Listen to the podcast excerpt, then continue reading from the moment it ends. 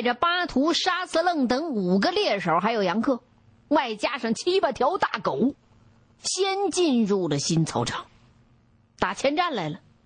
还有两辆装着帐篷、弹药、锅碗瓢盆的轻便的铁轮马车紧随其后。上了新草场西边的山头之后啊。这包顺贵和猎手们就拿望远镜仔细的搜索着大盆地里边每一个山沟沟、山褶褶、河湾子、河岔子、草坡子、草甸子。嗯，竟然没有发现一条狼、一只黄羊，都跑哪儿去了？只看见盆地中央湖泊里成群的野鸭子、大雁，还有十几只大天鹅。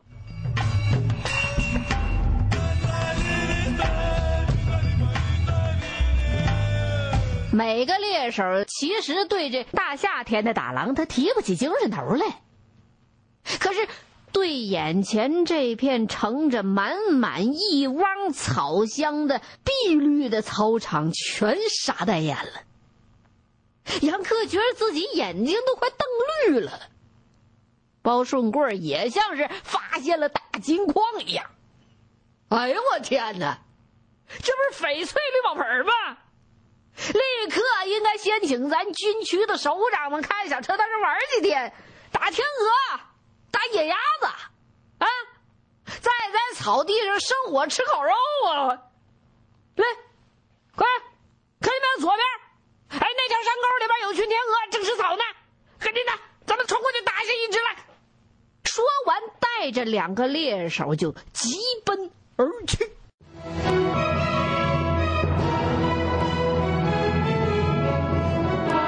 杨克憋得都喘不过气儿来了，这帮人要吃天鹅，他手里头没枪，要不真想故意走火把那天鹅都吓跑喽。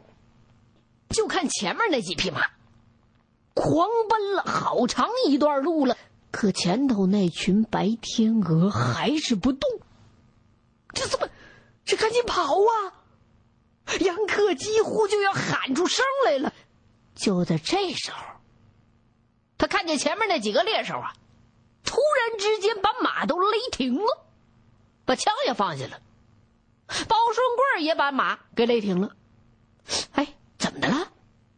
杨克赶紧掏出望远镜，等他看清楚了镜头里的景物的时候，一下子就懵了。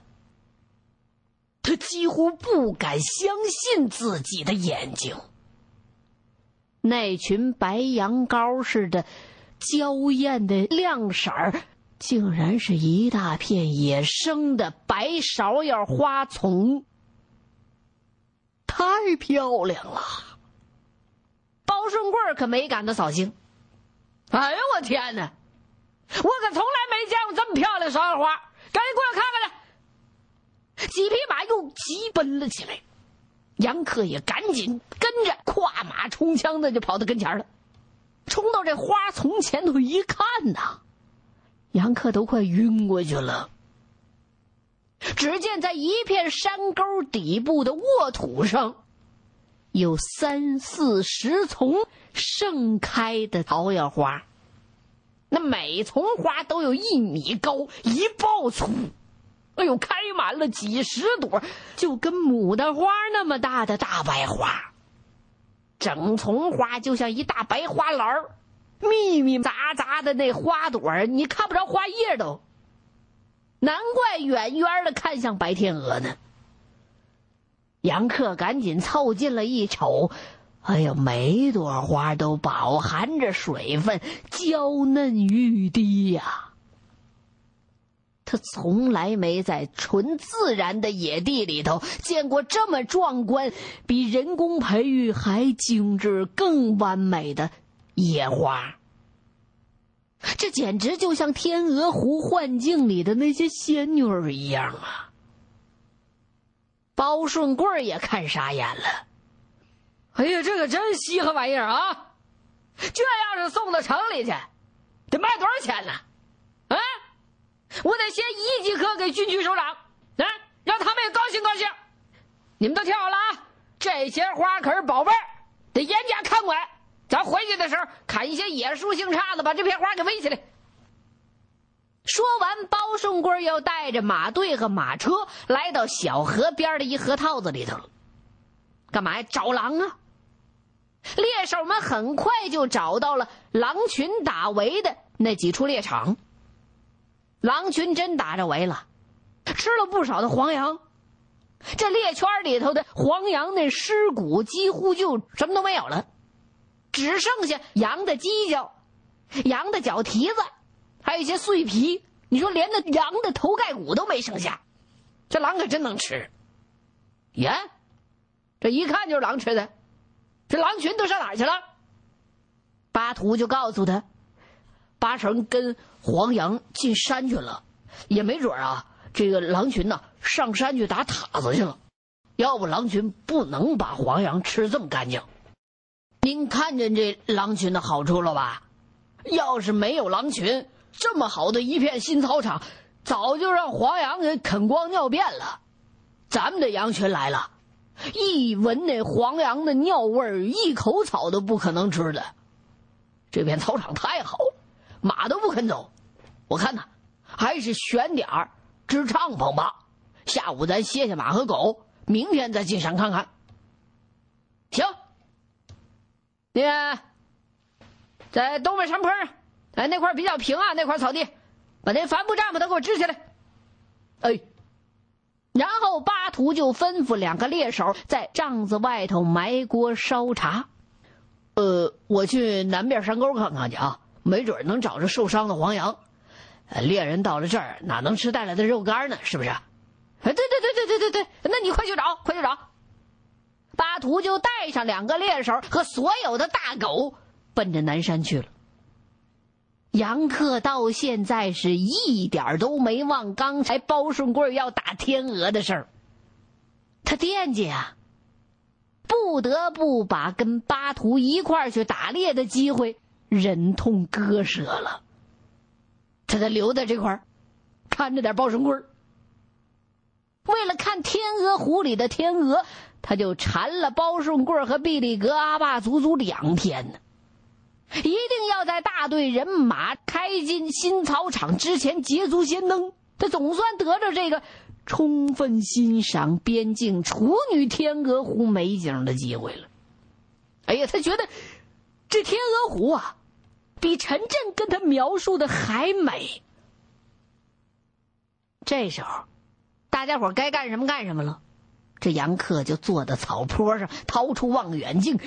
看四周围着美景，哎呦，这我不到了瑞士了吗？啊，随便拿一数码相机，咔嚓咔嚓出来，什么角度那都是一张明信片啊，太美了。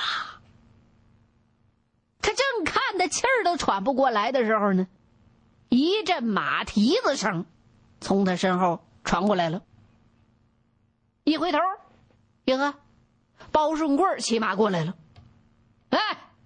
你也在那儿琢磨天鹅了，啊？走，咱们俩上泡子边去打只天鹅来解馋。啊！杨克一回头，就看到包顺贵正摆弄手里边的那杆半自动步枪呢。杨克差点吓破胆呐，赶紧冲包顺贵摆手：“那那那天鹅可可可可可可可是名贵的珍稀动物，不能杀呀！千万不能杀！我我求您了，我从小就爱看芭蕾舞《天鹅湖》，那全世界伟大的人物和有文化的人对天鹅爱都爱不过来呢，哪能到真正的天鹅湖杀天鹅吃天鹅的？你要杀你先杀我得了。哎，包顺贵没想到碰着这么一个不领情的人。满脑子的兴奋，被泼了一盆冷水。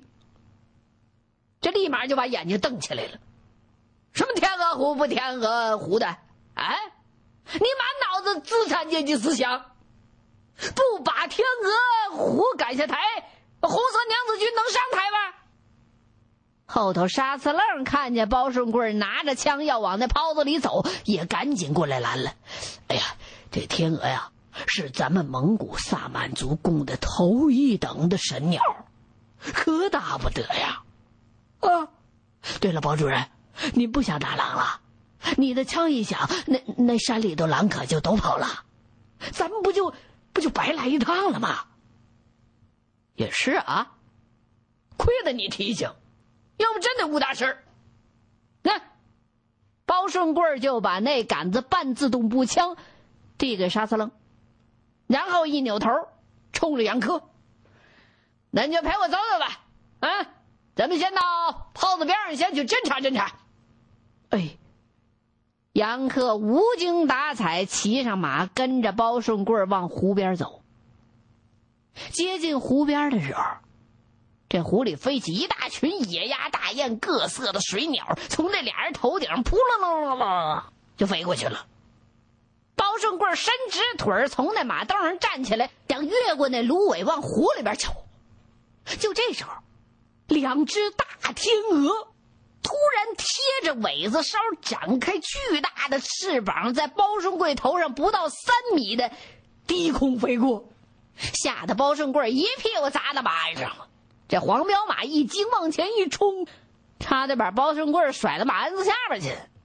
这大天鹅好像不怕人。悠悠哉哉的飞到盆地的上空，又缓缓的绕湖飞，再飞回到湖里边，消失在茂密的芦苇后头了。哎，在这儿打天鹅太容易了啊！您说这刚才刚才瞧见没有？咱拿弹弓都能打得着。这天鹅可是飞禽里的皇上。能吃上一口天鹅肉，这辈子都算没白活。不过，我得等他打完狼，再回来收拾他们。那个，刚才您看见芍药花说是宝贝，一个劲儿要保护，这天鹅可是国宝，您怎么倒不保护了呢？我是农民出身，最讲究实际啊！人能得着的宝贝才是宝贝。得不着的就不是宝贝了，那芍药没腿儿，它保不了。可天鹅它有翅膀，这要是人出一来，它张开翅膀就飞到北边去了，那不成了苏修和蒙修那锅里的宝贝了吗？是不是？人家是真把天鹅当宝贝，才不会打下来吃呢。早知道你这么不懂事儿，我就不带你来了。你瞧着。我马上就要把你的什么天鹅湖改造成一马河、一牛泡子。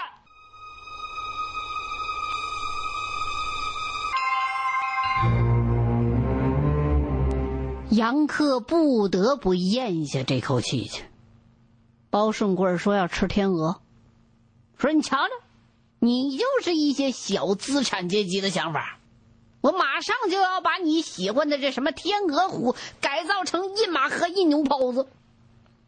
这杨克是真想抄起一杆枪，冲着天鹅湖上空胡乱开几下子，把这天鹅全都惊跑了，飞出去，飞出国界去，飞到产生五具天鹅湖的那个国度当中去，那里才有真正真爱天鹅的百姓。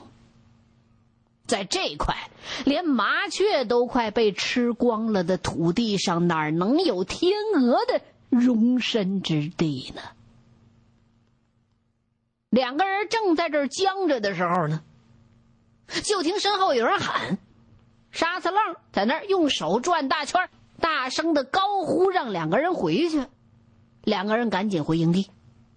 啊，原来是桑杰从东南山里头回来了。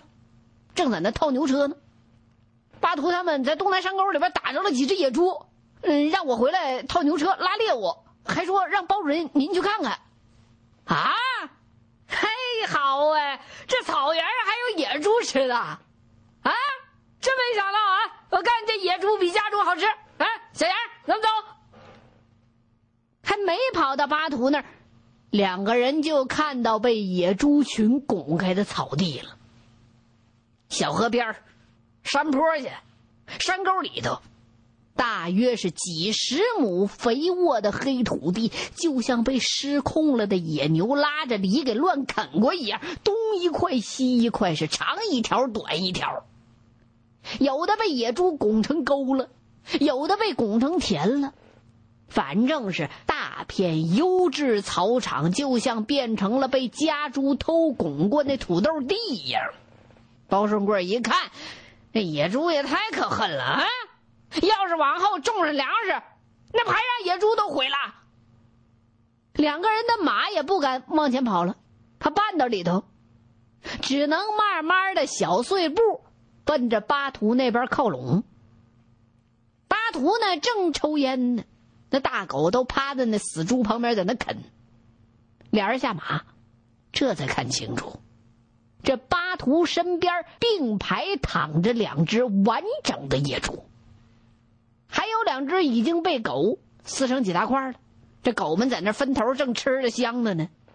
二郎和巴勒各把着两最大的两条猪腿，两只这整猪啊，比那刚出栏的家猪小很多，也就一米多长，全身都是一层稀疏灰黄的粗毛。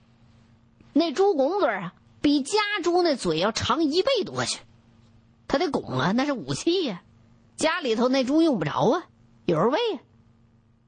这野猪个个长着结结实实的肉，跟那施瓦辛格那肉似的，一点肥的都没有啊。从外表看不出来一点骨架来。那两头野猪那脖子上都有那狗咬的血洞，这怎么逮着的呀？俩人都问。巴图指了指远处的一条山沟。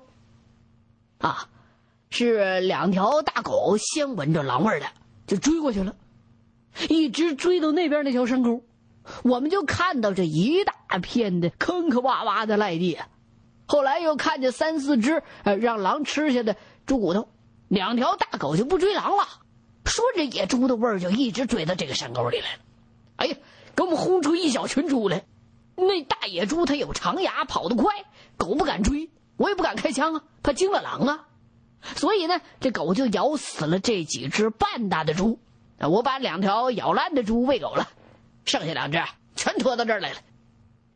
听完巴图的叙述，包顺贵拿脚踩了踩那肉滚滚的野猪，你们干的不错呀，嗯，这半大的猪这肉嫩着呢，更好吃。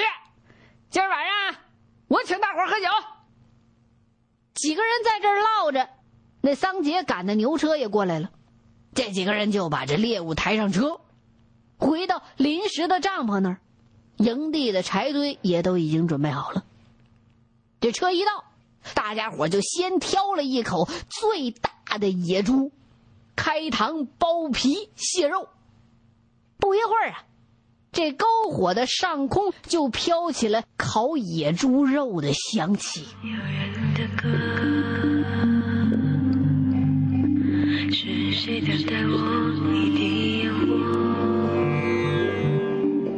他这野猪没有家猪的肥膘厚，但是，他肚子里边的肥网油还是不少的。杨克就学着包顺贵拿那网油裹着瘦肉烤，哎呦，把这肉给烤的油汪汪的，滋滋直响啊！闻起来那味儿啊，比那家猪烤肉香多了去了。杨克早就在猎手们卸肉的时候，就挖了不少野葱啊、野蒜呐、野韭菜。哎呀，这回他也尝到香辣的野菜，就着野味儿的草原烤肉这原始的风味了。这篝火边，包顺贵一边请大家伙喝酒，一边给猎手们大谈天鹅美味帝王宴。可是他带过来的这些猎手，那都是鄂伦草原上的猎手，都摇头，不同意他这种向往，弄得包顺贵挺没趣的。为啥呀？鄂伦草原的牧民只猎走兽，不碰飞禽。他们都非常敬畏能飞上腾格里的生灵，人家不吃这个。第二天，这个打猎队就在东山里头开始一条山沟一条山沟拉网的搜索。结果呀，整整一天都一无所获。第三天，列队进了深山。直到下午，人困马乏的包顺贵、巴图和杨克忽然听到不远处传来一阵枪声，就见东边山梁上竟然出现了两头狼。那两条狼刚跌跌撞撞跑上山梁，发现这边也有人马狗。就拼命的往一处岩石突兀的山头上爬。巴图赶紧举起望远镜看了看，大狼群早就逃走了，这两条跟不上队的老狼啊！不管老狼还是好狼，扒下这两条狼皮就是胜利。走！于是山梁两侧的猎手和猎狗全都往山顶跑。那两条老狼是一大一小。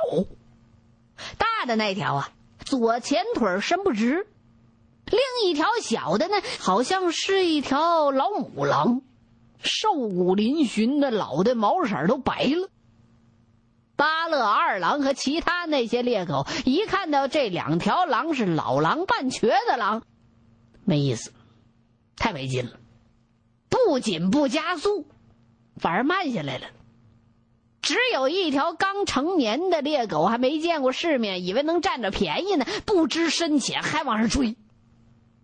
这两条狼啊，就跑进遍布着风化的碎岩石的那个地段这个地段你无论是狼还是人还是狗，每走一步就能发出碎石垮塌那哗啦哗啦的声音。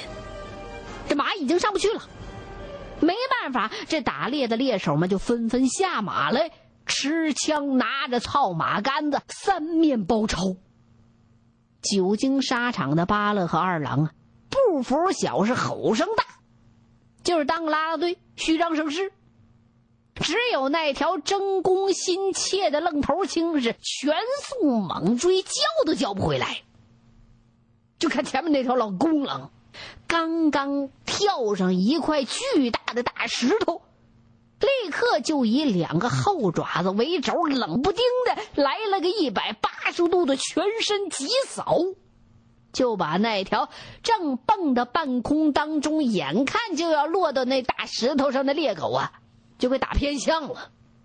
就听嗷嗷一声惨叫，这猎狗哐当一下子掉下来了。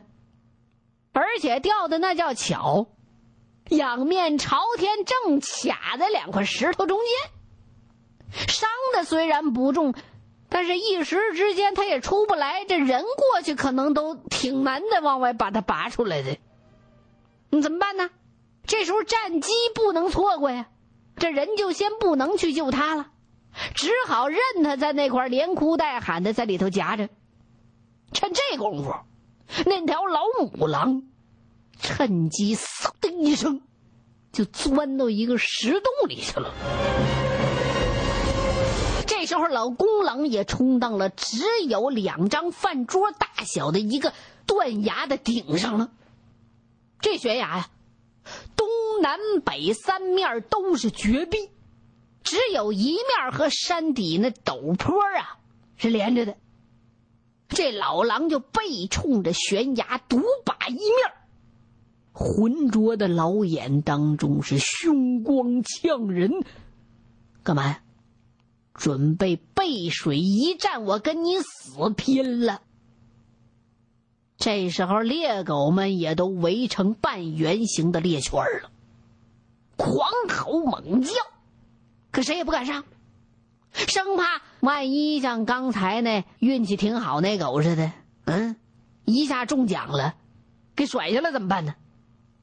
卡到石头里没关系，这样甩到那边去，那掉下去不没命了吗？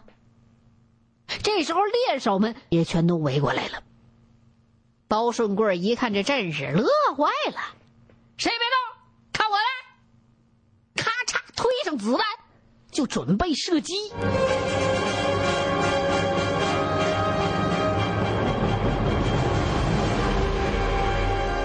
欲知后事如何，欢迎您继续收听清雪评书《狼图腾》。